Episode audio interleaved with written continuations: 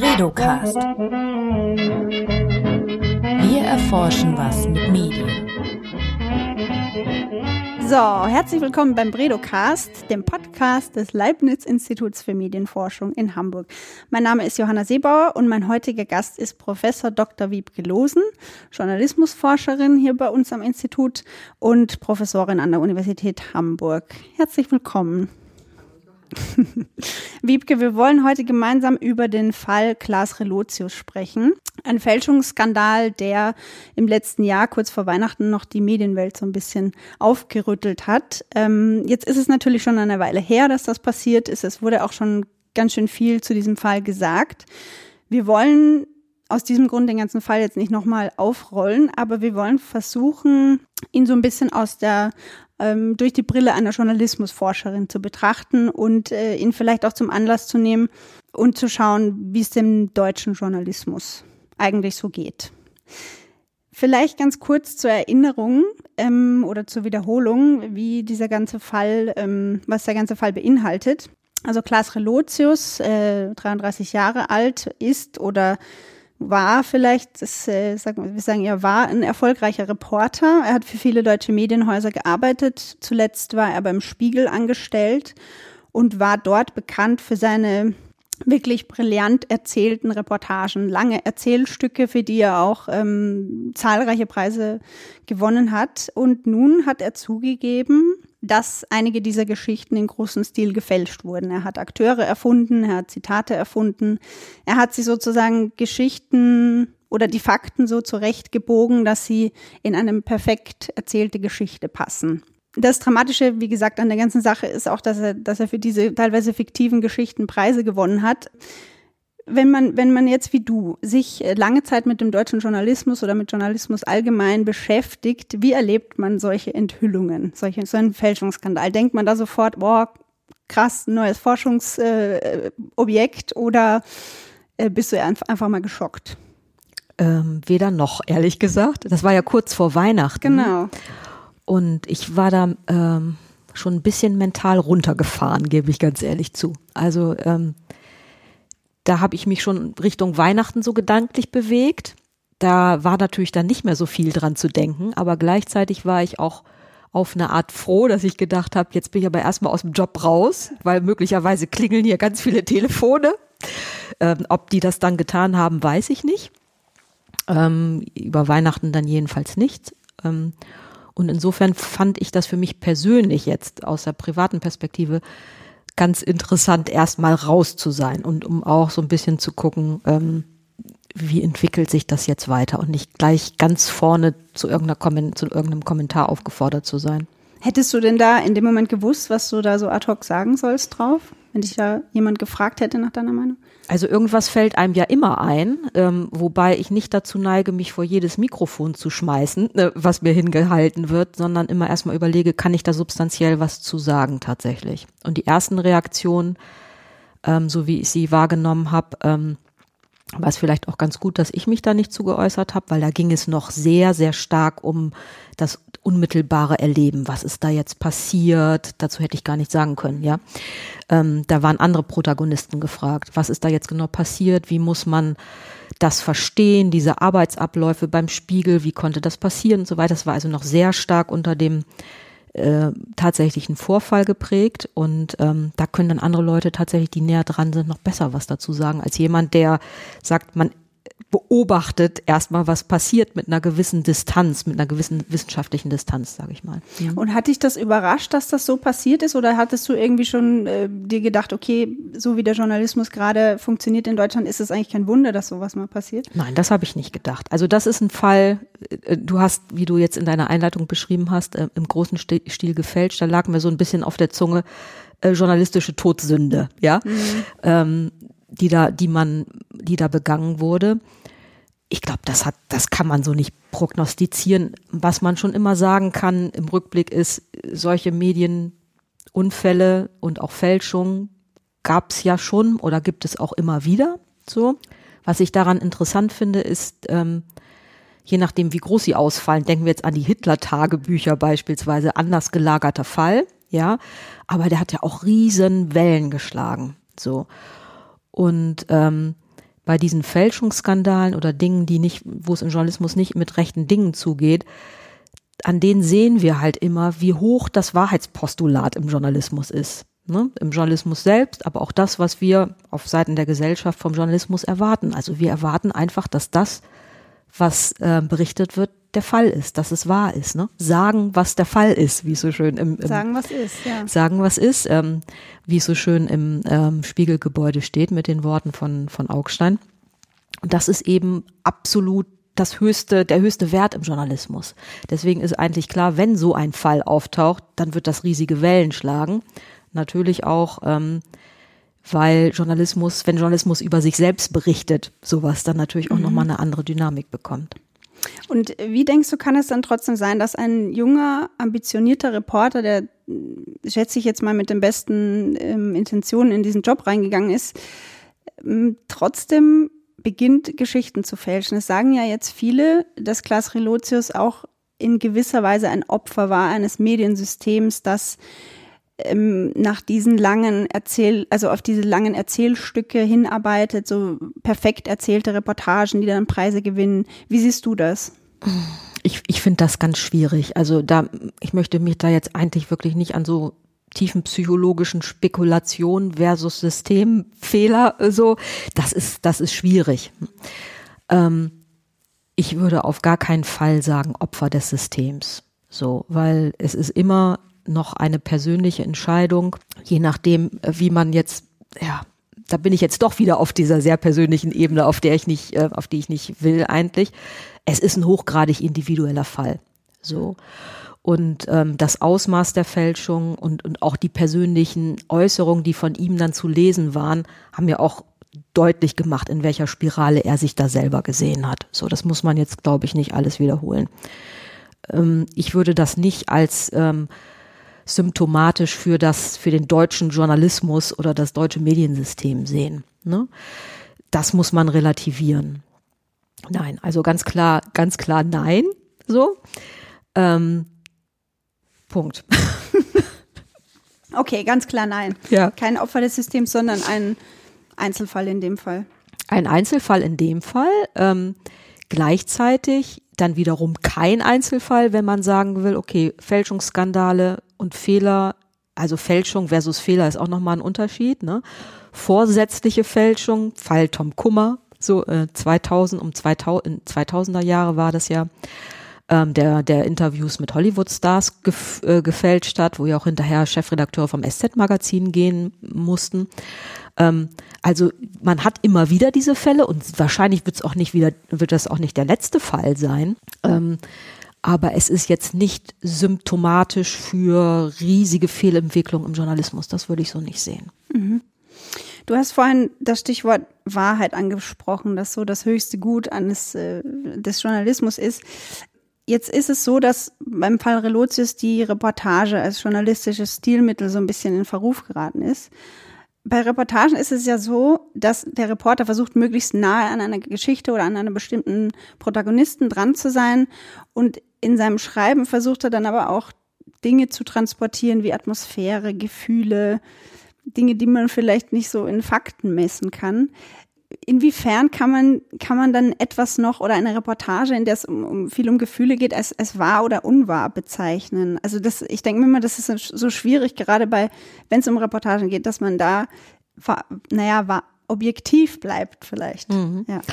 Es gehört ja auch zur, die Subjektivität gehört in der Reportage ja zur, zur, zum besonderen Stilmittel. Das darf man ja auch nicht vergessen. Also, ähm, wenn man, wenn man jetzt guckt, welche Darstellungsformen gibt es im Journalismus, also ähm, die Meldung, der Bericht, das Interview, die Reportage, der Kommentar, die Klosse und so weiter, dann findet man in der, in der Literatur auch unterschiedliche Arten der Einordnung der Reportage selbst. Also manche sagen, das gehört zu den informierenden Darstellungsformen. Andere rechnen das eher zu den unterhaltenden Darstellungsformen. So, das, da sieht man schon so ein gewisses Changieren.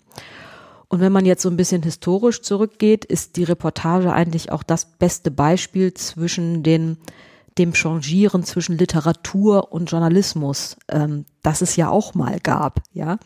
Also die ersten Jahre des 20. Jahrhunderts, so konnte ich das bei Michael Haller in seinem Standardwerk zur Reportage nachlesen. Ähm, da schreibt er, schwankte das Selbstverständnis von Journalisten noch ähm, zwischen publizistischen Literaten und literatischen, literarischen Publizisten. Da sieht man es schon so. Ne?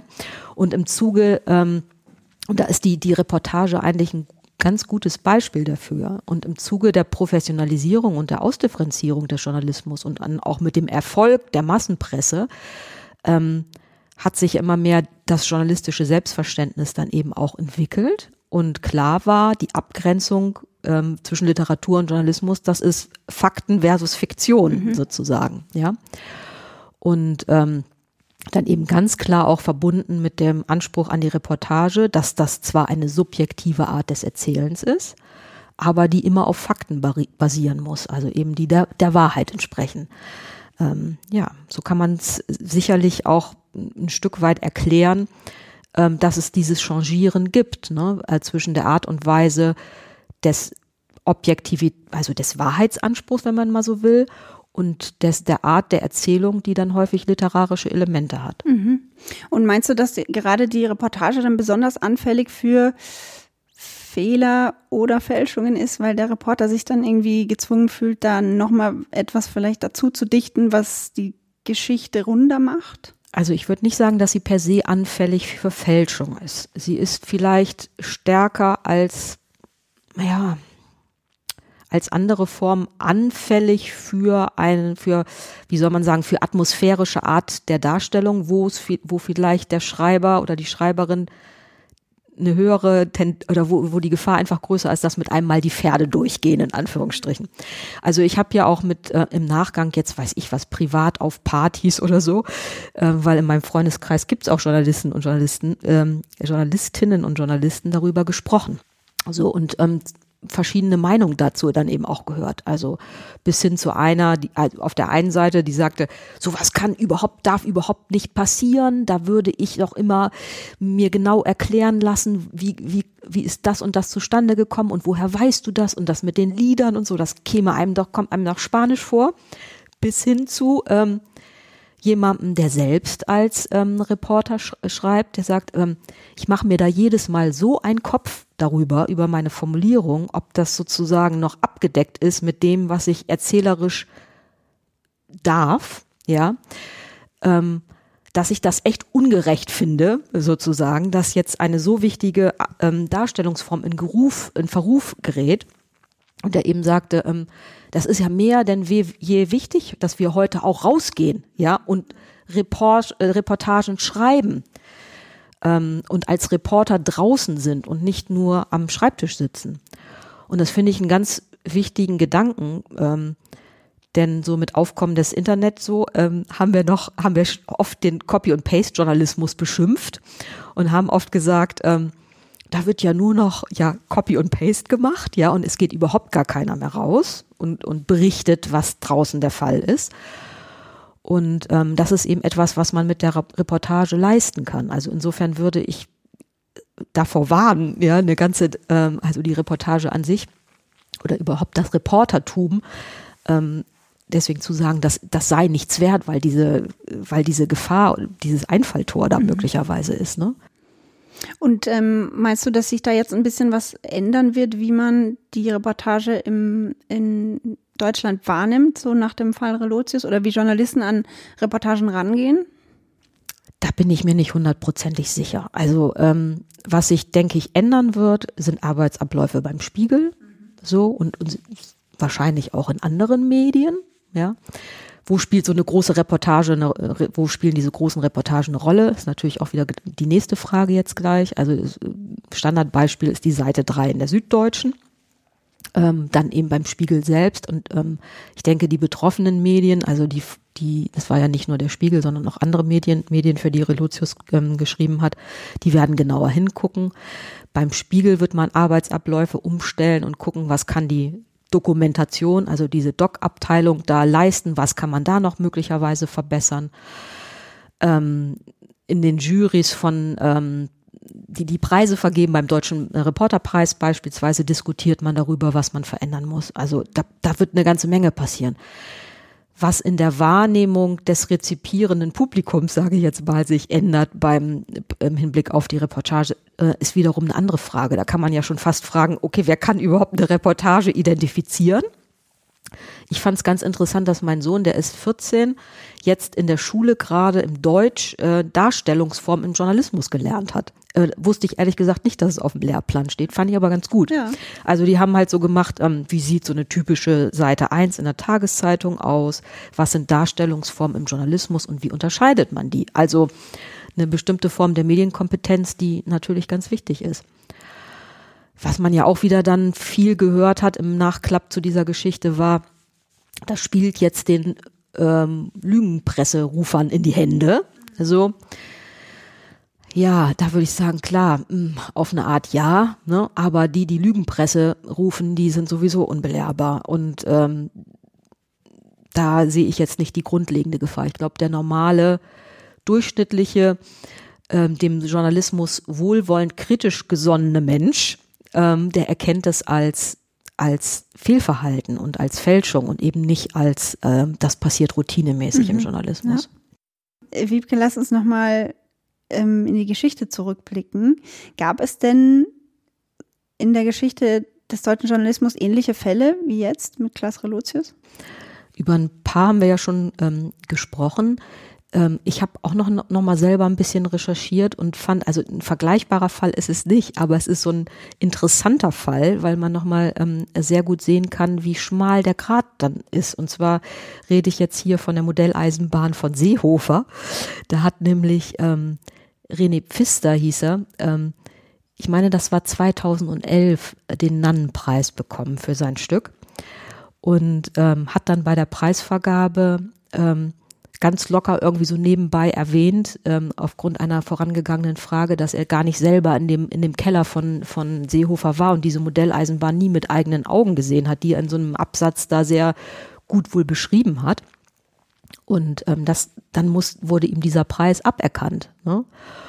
Und da gab es durchaus kontroverse Meinungen darüber, weil ähm, die einen Aber gesagt die Modelleisenbahn gab es. Genau, es gab es und die Beschreibungen stimmten auch. Und Seehofer hat im Nachgang auch gesagt, also ähm, das sei alles richtig beschrieben. Ja, also seine Beschreibungen gründeten sich eben auf andere Quellen, die ähm, also die das mit eigenen Augen gesehen hatten. Und ähm, offensichtlich war er sich auch gar nicht so sehr einer Schuld bewusst, sonst hätte er es wahrscheinlich gar nicht so gesagt, ja. Und ähm, wie gesagt, absolut nicht vergleichbar mit dem Relotius-Fall, aber ein, ein gutes Exempel dafür, dass man eben sehen kann, wie hoch dieser Anspruch eigentlich theoretisch ist an die Reportage, dass eben alles, was gesagt wird, mit eigenen Augen und o gesehen wer äh, Werden muss. werden muss und gehört werden musste. Oder dass das zumindest die Ide Idee davon, dieser, von dieser Darstellungsform ist. Aber kann das denn der Anspruch sein? Also wenn Horst Seehofer dem Journalisten diese Modelleisenbahn im Detail beschreibt und der Journalist erfindet dann oder, oder baut das dann in eine Szene ein, Da gab es, wie gesagt, durchaus aber das unterschiedliche würde Meinungen. dann schon als Fälschung gelten? Die einen sagten, ähm, die, deswegen hat er den, musste er den Preis oder wurde ihm der Preis aberkannt. Ja, das überschreitet die Grenze, weil eben unklar gewesen ist, dass er das nicht oder nicht deutlich ge genug geworden ist, dass er das nicht selber, ich habe jetzt keine Textexegese gemacht, ich habe mir das jetzt nicht nochmal angeguckt, dass er das nicht selbst ähm, mit eigenen Augen wahrgenommen hat. Das ist nicht hinreichend deutlich gewesen. Und die anderen haben eben gesagt, was, also so wie es du eben jetzt beschrieben hast, was wollt ihr denn? Es entspricht doch den Tatsachen, ja. Und ähm, wie gesagt, also und da sehen wir, wie schwierig das ist, ja. Also im Relotius-Fall ist es ja recht eindeutig, wobei die Prüfung dieser ganzen Geschichten ja auch noch läuft. Ne? Das sind ja wohl an die 60 Geschichten, ähm, die jetzt akribisch nachgeprüft werden vom Spiegel. Und ähm, dahinter steckt ja auch die Idee, man könne alle, also klar kann man alle, alles, was faktisch behauptet wird, Name von Städten, Name von Flüssen und so weiter und Protagonisten, mit denen gesprochen wurde, das muss natürlich stimmen.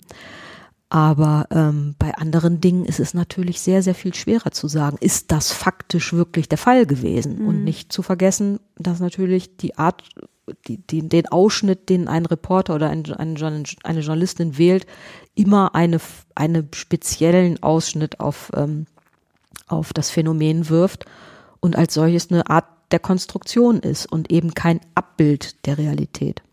Und die Nachprüfbarkeit ist ja dann nochmal schwieriger bei der Auslandsreportage, in dem es ja eigentlich, um die es ja eigentlich geht beim Fall Relotius, ja. weil er da zum Beispiel mit einer Bürgerwehr in, alleine in der Wüste unterwegs war in den USA oder es zumindest vorgibt und da kann man natürlich nicht wirklich nachprüfen, also es kann niemand nachprüfen, was da wirklich geschehen ist, was er beschreibt, außer ihm selbst. Also spielt da halt Vertrauen in die Reporter und überhaupt in den Journalismus ja, eine große Rolle. Genau. Und, und das ist, wird ja auch zu, oder haben auch zu Recht meines Erachtens viele jetzt gesagt, okay, wir können ja auch nicht mit einem ähm, generellen Misstrauensvotum an unsere äh, Report Reporter und Reporterinnen herantreten und immer sagen, du, du, du, ist das wohl wahr, was du hier, ähm, sondern das ist Teil der, ich sag mal, der normalerweise jedenfalls Teil der journalistischen DNA, ähm, dass das dass man diesem sehr hohen Berufsethos in dieser Hinsicht nach, versucht nachzukommen. Mhm.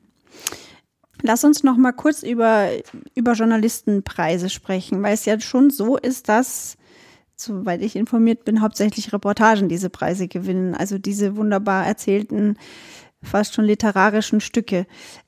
Warum ist das so? Warum würde nicht zum Beispiel irgendwie so eine, ähm, ein ganz nüchtern erzählter Bericht einen Journalistenpreis verdienen? Also zunächst muss man mal sagen, ähm, ich weiß nicht, ob das stimmt. Also ich glaube nicht, dass das stimmt, dass es hauptsächlich Re ähm, Reportagen sind. Ich kann aber auch nicht das hundertprozentig sagen. Denn die Schätzung von Preisen, die wir in Deutschland haben, die Reich Journalistenpreisen, reichen von 500 bis 700. Ne? Da habe ich nämlich auch nochmal nachgeguckt. Also ähm, das hat, ähm, habe ich auf der Seite von Media, also so einen Branchendienst gefunden. Kann ich, wie gesagt, selber nicht nachprüfen oder nicht da, nichts dazu sagen, ob das stimmt, aber 500 bis 700, ja, auf jeden Fall mehrere hundert Journalistenpreise. Das ist natürlich ähm, ein Hammer. Ne? Klar, man kennt dann diese großen Reporterpreis, Nannenpreis und so weiter. Ähm, die zeichnen aber auch, die meisten Preise zeichnen nicht nur Reportagen aus, sondern eben auch äh, in verschiedenen Kategorien. So. Die Reportage ist vielleicht das häufig das Beispiel, was ähm, ähm, am meisten Leuchtkraft mhm. entwickelt oder mhm. so, ne? Oder eben auch Journalist des Jahres oder Journalistin des Jahres, diese Preise. So. Und ich habe da mal so ein bisschen geguckt, es gibt so eine Seite journalistenpreise.de, wo man sich, wo auch nach verschiedenen Kategorien das ähm, anzeigen lassen kann. Und dann ist es schon so, dass man den Eindruck gewinnen muss, und das ist ja auch Teil der öffentlich-kritischen Diskussion im Nachgang gewesen, dass viel davon Lobbyarbeit und PR-Geschichten eben auch sind. Ne? Wo, was weiß ich, irgendwelche Verbände ähm, bis hin zu Industrie und Unternehmen Preise ausloben und bestimmte Art von Journalismus auszeichnen mit einem bestimmten Interesse. Und da würde ich schon sagen. Zum Beispiel? Äh, Finanzindustrie, Bankenwesen, also einzeln kann ich die jetzt dir nicht benennen, mhm. so, aber das sind so Bereiche, wo man gucken müsste, äh, ja, was passiert denn da ein? Medizinjournalismus auch? Ich weiß nicht, vielleicht Pharmaindustrie? Fragezeichen. Ähm, wo man auf jeden Fall gucken müsste, auch als als äh, Journalistin und Journalist und auch Redaktion, Medienunternehmen, die ihre Menschen, ihre Mitarbeiter dann äh, solche Bewerbungen ausfüllen lassen, ja, ähm, oder das möglicherweise auch promoten, vielleicht da mal so ein bisschen die Dynamik rauszunehmen und zu gucken, okay, wir schmeißen uns nicht auf jeden Preis, der da irgendwo mal ausgelobt wird, sondern eben auch zu schauen, was ist das überhaupt für ein Preis? Stecken da vielleicht auch Interessen dahinter? Muss man das nicht vielleicht eher als ein PR-Instrument werten, als ähm, irgendwas anderes? Ähm, beim Reporterpreis, das heißt ja im Unter Untertitel so, Preis von Journalisten für Journalisten. Also die grenzen sich da schon sehr bewusst ähm, dagegen ab. Da hat es natürlich dann wiederum eine andere Dynamik, ähm, wo es ja jetzt kritisch auch schon hieß, okay, Edelfederförderung ähm, ähm, sozusagen erzeugt möglicherweise dann ähm, oder oder streich oder äh, ist eher gut für die Eitelkeit im, im, im Journalismus und vielleicht wäre es eine Idee, so solche Preise auch nur einmal im Leben an jemanden zu vergeben und nicht viermal oder fünfmal oder sowas, ähm, um so eine Dynamik auszuschließen, dass man immer, immer meint, besser sein zu müssen und vielleicht ähm, dann vielleicht mal die eine oder andere Grenze reißt. Meinst du, dass Eitelkeit im Journalismus ein Problem ist? Äh, das glaube ich schon. Ja. ja. Ähm, da kursieren ja auch so, also das, ich sag mal, mein, mein, mein, äh, mein Doktorvater Siegfried Weichenberg, bei dem ich promoviert habe, der benutzt immer gerne oder benutzte immer gerne den Be Begriff des Alpha-Journalisten. Mhm das war so immer etwas, wo ich gedacht habe, ja, interessiert mich jetzt nicht so rasend, sage ich jetzt mal aus wissenschaftlicher Perspektive, welche um welche Befindlichkeiten das da jetzt so so geht, aber das komplett zu ignorieren ist sicherlich auch falsch. So diese Dynamik gibt gibt es und dass das auch ein Geschäft der Eitelkeiten ist, das weiß man. Also ähm, ja. Mhm. Und ähm, meinst du, dass es ähm, dass es einen Zusammenhang gibt zwischen diesem Preisdruck und, ähm, und den Fälschungen von Relotius, weil viele sagen, es könnte, also dass, dass ähm, unter den Journalisten so ein Druck herrscht, sie müssen Geschichten schreiben, die Preise gewinnen und ähm, also zumindestens hat er das ja wohl individuell irgendwie gesagt, dass er selbst individuell diesen Druck gespürt hat, immer was Besseres liefern zu müssen. So kann sein, dass das in, in diesem individuellen Fall eine, ein Faktor für eine Erklärung ist was ich dann eher so aus, aus persönlichen Gesprächen mit Journalistinnen und Journalisten gehört habe, ist, und das ist ja nicht repräsentativ, so klar kann man nicht sagen, so. Ähm, so, das, so ist es dann gewesen, aber da habe ich eher so Stimmen gehört, das sei totaler Quatsch. Also ähm, das ist überhaupt nur ein kleiner Teil, der sich darüber Gedanken macht oder überhaupt solche Art Stücken, sch Stücke schreibt, die für Journalismuspreise äh, oder Reporterpreise, Reportagepreise in Frage kommen. Ähm, das ist keinesfalls ein flächendeckendes Phänomen im Berufsstand des Journalismus, dass alle nur da sitzen und sich Gedanken über Preise machen. Gleichzeitig soll man es auch nicht komplett verharmlosen, also ich, oder was heißt verharmlosen oder den, den, die Effekte unterschätzen. Ich habe selber mal eine Studie gemacht zum Data Journalism Award, also ein ganz anderer Bereich. Also das sind ähm, Preise, die für äh, Datenjournalismus Stücke vergeben werden. Und das habe ich eigentlich gar nicht so sehr gemacht, um zu gucken, ähm, fördert das eine bestimmte Art von Datenjournalismus, sondern die Idee war, wir wissen wenig über Inhalte und Arten der Darstellung im Datenjournalismus. Ähm, gucken wir uns mal eine Auswahl an, wo das Feld selbst meint, das ist auszeichnungswürdig, ja, und identifiziert das als Datenjournalismus. Und je mehr ich dazu dann auch publiziert habe, ähm, ist auch mir auch immer klarer geworden, okay, das ist auch eine bestimmte Art, was als innovativ oder besonders herausragend promoted wird. Und selbstverständlich hat das natürlich Effekte auf alle die, die diese Preise beobachten. Also die Kolleginnen und Kollegen selbst, die jetzt sagen, ähm, was könnte, wie könnte unser nächstes Datenjournalismusprojekt aussehen? Orientieren wir uns mal an dem, was was die Kolleginnen selbst als Best Practice bezeichnen. Das heißt, das gibt natürlich diese Nachahmung oder diese, diese Leitbildfunktion von besonders ausgezeichneten Stücken. Und das ist ja auch die Idee dieser Preise. Also der Reporterpreis ist ja auch, tritt ja auch speziell an oder zumindest war das jetzt, ist das auf dieser Website zu lesen. Wir wollen oder versprechen uns davon, dass das besonders qualitativ hochwertigen Journalismus ähm, herausstellt und dann eben auch zur Nachahmung ähm, einlädt mit der Idee der Förderung von qualitativem Journalismus und nicht mit der Idee der Förderung von ähm, dieser Spirale, über die wir gerade gesprochen haben, also dass Menschen sich individuell unter Druck gesetzt fühlen oder so. Ne? Mhm. Ne? Aber das kann man auch nicht in dem Sinne antizipieren. Ja, klar. Und ähm, insofern, wie, wie ich gerade schon sagte, ich würde mir dann eher redaktionsseitig Gedanken machen, okay, was sind eigentlich Preise, für die wir uns bewerben wollen. Und, ähm, und wie gucken wir da drauf, dass, dass da nicht so eine Dynamik entsteht, die individuell so einen hohen Druck mhm. erzeugt. Aber mit deinem äh, Einblick, den du in den Journalismus hast, weißt du, wie das vonstatten geht? Also wenn jemand, bereiten sich die schon vor drauf, im vor, also bevor die, ähm, bevor die Stücke überhaupt fertig geschrieben sind, haben die dann schon so eine Ahnung, okay, das Thema könnte vielleicht in Frage kommen für so einen Preis, da gucken wir jetzt mal besonders drauf, dass das eine gute Geschichte wird oder wie gehen die davor? Da, das, kann, das kann ich nicht sagen. Also das weiß ich nicht. Das kann ich mir jetzt mit klarem Menschenverstand vorstellen, dass das so ist. Ne?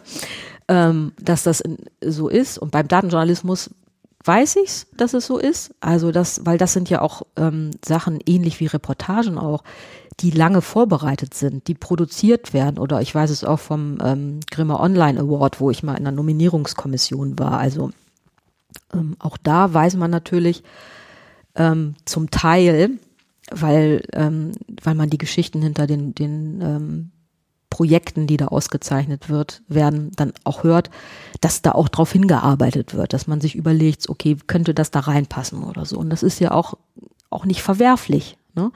weil häufig geht es eben auch mit einem gewissen Prestige äh, einher, was ähm, für Redaktionen gut ist, aber auch für individuelle Journalisten ähm, gut ist. Also ich würde sagen, das ist per se nicht jetzt was Verwerfliches und ähm, ja.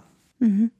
Und als du da in der Kommission warst, nach welchen Kriterien werden da Geschichten beurteilt? Also das war ja beim Grimme Online Award. Das ist noch wieder eine andere Geschichte. Da gibt's mehrere Kategorien, nach denen man so guckt. Ähm, Innovationspotenzial ist natürlich immer eins. Ne? Ähm, wie gesagt, da ging es speziell um Online-Medien und da guckt man schon, ähm, was ist da so an der Spitze der Bewegung sozusagen? Wo ist wirklich was Neues? Wo ähm, entweder in technischer Hinsicht oder da, geht es auch nicht nur um journalistische Geschichten, sondern das Feld ist so ein bisschen breiter ähm, abgesteckt ähm, in inhal inhaltlicher Hinsicht oder in der Art und Weise, wie Nutzer beteiligt werden oder so. Also irgendein Dreh sucht man dann natürlich oder findet man entsprechend der Kategorien, die so ein Preis dann eben auch vorgibt und was die Bewertungskriterien sind. Wiebke, du hast hier was mitgebracht. Was ist das denn? Ähm, das ist Dein Spiegel. Den lesen meine Kinder zu also Hause. Die Kinderausgabe des Spiegel. Genau. Mein, meine Tochter ist elf, mein Sohn ist 14. Und wir kriegen ähm, Dein Spiegel. Und das fand ich ganz interessant, ähm, dass die mir unter die Nase gehalten haben, wie in Dein Spiegel über den Fall Relotius berichtet wurde. Also das ist eine ähm, Doppelseite, so dann eben kindermäßig aufgemacht und heißt Sagen, was war. Ein Reporter des Nachrichtenmagazins Der Spiegel hat in seinen Artikeln gelogen. Vor ein paar Wochen kam der Betrug raus und dann ist praktisch das so aufgebaut, was ist passiert, wie konnte das überhaupt passieren. Und ich finde es ganz interessant und ähm, vielleicht kann ich mal vorlesen. Ja, mach mal. Was ist die Aufgabe von Journalisten? Ja, ich habe mir nämlich schon überlegt, das könnte ich in meine nächsten Seminare mal mitnehmen.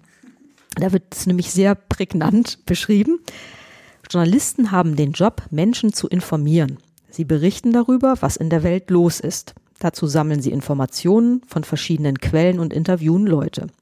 Die Ergebnisse werden in Zeitschriften und Zeitungen gedruckt oder online veröffentlicht. Journalisten arbeiten auch fürs Fernsehen und Radio. Es gibt viele verschiedene Formen von Journalismus. Mal ist er eher unterhaltsam, mal eher sachlich. Doch für jede Art von Journalismus gilt, er ist der Wahrheit verpflichtet. Deshalb lautet das Motto der Spiegelmitarbeiter, sagen, was ist.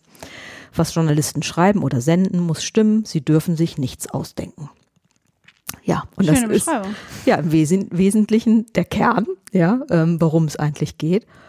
Und ähm, ja, also erstmal klar, Spiegel, aber ähm, also aus dem Hause Spiegel, aber es ist eben auch im ja, Journalismus für Kinder und Jugendliche angekommen in deinen Spiegel. Mhm. Das fand ich eigentlich ganz spannend. Ich fand es insofern jetzt ganz gut, weil ich nochmal noch mal ein Stück weit aus einer anderen Perspektive erklären kann, mit was ich mich eigentlich so beschäftige. und warum das wichtig ist, sich auch damit zu beschäftigen. Also es kommt einem ja, oder mir kommt es ja manchmal selbst so ein bisschen komisch vor, dass ich Journalismusforschung mache und so denke, ja, ähm, du beobachtest eine bestimmte ja, Berufsstand, wäre es ja, wäre ja verkürzt formuliert, ist nur als Berufsstand zu ähm, bezeichnen. Aber was ich, was für mich so wichtig daran ist, dass ähm, Journalismus eben so eine hohe Relevanz dafür hat, wie wir uns in der Gesellschaft erstmal über welche Themen wir uns verständigen und auch wie wir uns über diese Themen verständigen und eben auch diese hohe demokratietheoretische Relevanz. Also deswegen ist es einfach wichtig zu wissen, wie Journalismus funktioniert und was der da so treibt, ja. Und ähm, bei dieser Medienkritik, um die es ja jetzt auch geht im Nachgang von Relotius, da ist für mich halt auch immer eine Form der Wertschätzung bei. Also wenn es nicht so wichtig für uns als Gesellschaft wäre, dann würden wir uns auch nicht so einen Kopf darüber machen, wenn da mal was schief geht im Journalismus. Ja, dann würden wir sagen, ja, tun wir es ab. So, ist halt so, ne? Klar, diese Menschen gibt es mit Sicherheit auch, aber im Allgemeinen ist eben das Erregungspotenzial sehr, sehr hoch und das zeigt eben, wie hoch auch der Anspruch an Journalismus ist, dass das ähm, richtig laufen soll da. Ne? Und wie gesagt, das ist ähm, für mich halt auch immer ein ganz guter Indikator, dass diese Beobachtung ähm, der Beobachter ganz gut funktioniert und wichtig ist. Und meinst du, das wird in diese Richtung mal ein Forschungsprojekt geben? Da bin ich mir ganz sicher. Also erstens mal wird dieser Fall in allen ähm, Handbüchern zur Medienethik landen. Ich habe selber im vergangenen Semester, oder das läuft ja noch das Semester, ein, ein Seminar Medienethik, Medienkritik gemacht. Da mussten wir natürlich nach Weihnachten in jeder Sitzung jetzt bisher, so viel waren das jetzt noch nicht, aber drüber diskutieren. Ähm, weil wie, was, wie macht man Medienethik? Medienethik ist im Allgemeinen oder ganz häufig Kasuistik, also Lernen am Fall. Und ähm, das ist auf jeden Fall ein Fall, der in den Lehrbüchern landen wird. Und ich bin mir auch sehr, sehr sicher, dass es Forschung dazu geben wird. Also wie ist darüber berichtet worden, natürlich, welche Medien berichten wie rüber, wo, über was, ähm, welche Akzente sind da gesetzt worden. Und ähm, sehr, sehr schön wäre natürlich auch eine Form von auch Wissenschaftler, also die, der, die, der Spiegel hat ja eine Kommission auch eingesetzt, um, um intern jetzt Aufklärungsarbeit äh, zu leisten und auch Prozesse zu verändern. Es wäre natürlich auch sehr, sehr schön, wenn man ein paar wissenschaftliche Interviews dazu führen könnte, so was da so ähm, gemacht wird, wie das passiert, wie die Prozesse sich verändern und so weiter. Da ist dann häufig der Zugang zum Feld dann wirklich schwierig, wenn es so sehr in die Interna von Organisationen geht. Aber ich denke, sie werden auch ähm, viel ähm, Bericht, also weiterhin dokumentieren, aber das ist natürlich immer nur ein Teil dessen, was man sonst noch mit empirischer Forschung rausbekommen könnte. Okay, ähm, so, jetzt hast du eigentlich schon ganz schön äh, erklärt, wie der Fall, äh, was für Auswirkungen der auch haben wird in die, äh, in, in die Forschung, in mhm. die Lehre. Mhm. Ähm, was den Journalismus selbst betrifft, was wird sich da ändern, meinst du so, in den, in den nächsten Jahren? Also hat ein paar Sachen habe ich schon genannt. Ne? Also ich glaube, man wird stärker gucken, auf welche Preise man sich eigentlich bewirbt. Vielleicht gibt es sogar so eine kleine, so eine gewisse Flurbereinigung, ja, ähm, dass, dass es vielleicht weniger Preise gibt. Ähm, was beim Spiegel passiert, wird sehr genau beobachtet werden und könnte auch, könnte ich mir auch durchaus vorstellen, dass andere Redaktionen sich ein Stück weit daran orientieren, was sie vielleicht an ähm, ja, vielleicht Best Practice Vorgehen für Reportagen oder sowas entwickeln. Das kann ich mir ganz gut vorstellen, dass sowas passiert. Und ähm, dass das jetzt so lange so breit in der Öffentlichkeit bleibt, das glaube ich eher nicht, weil dafür ist es doch ein spezielles Thema. Also die Journalismus. War eigentlich interessant, wie schnell das wieder, also jetzt ja. hört man gar nichts mehr drüber. Ja, also die Journalismus internen Themen, die interessieren vor allen Dingen Journalisten selbst, ne? Und Journalismusforscher, aber im, in, und Teile des Publikums, ne? Also die sagen, uns interessieren, wie kommen die Nachrichten zustande oder so. Aber das ist nicht die breite Masse. Hm. So. Okay. Liebe Wiebke, vielen Dank für deine ausführliche Analyse. Sehr gerne. Das war der Bredocast Nummer 39. Wir verabschieden uns und äh, wünschen äh, ja ein schönes Monat, weil wir hören uns in einem Monat wieder. Ja, bis dahin. Ciao. Bredocast. Wir erforschen was mit Medien.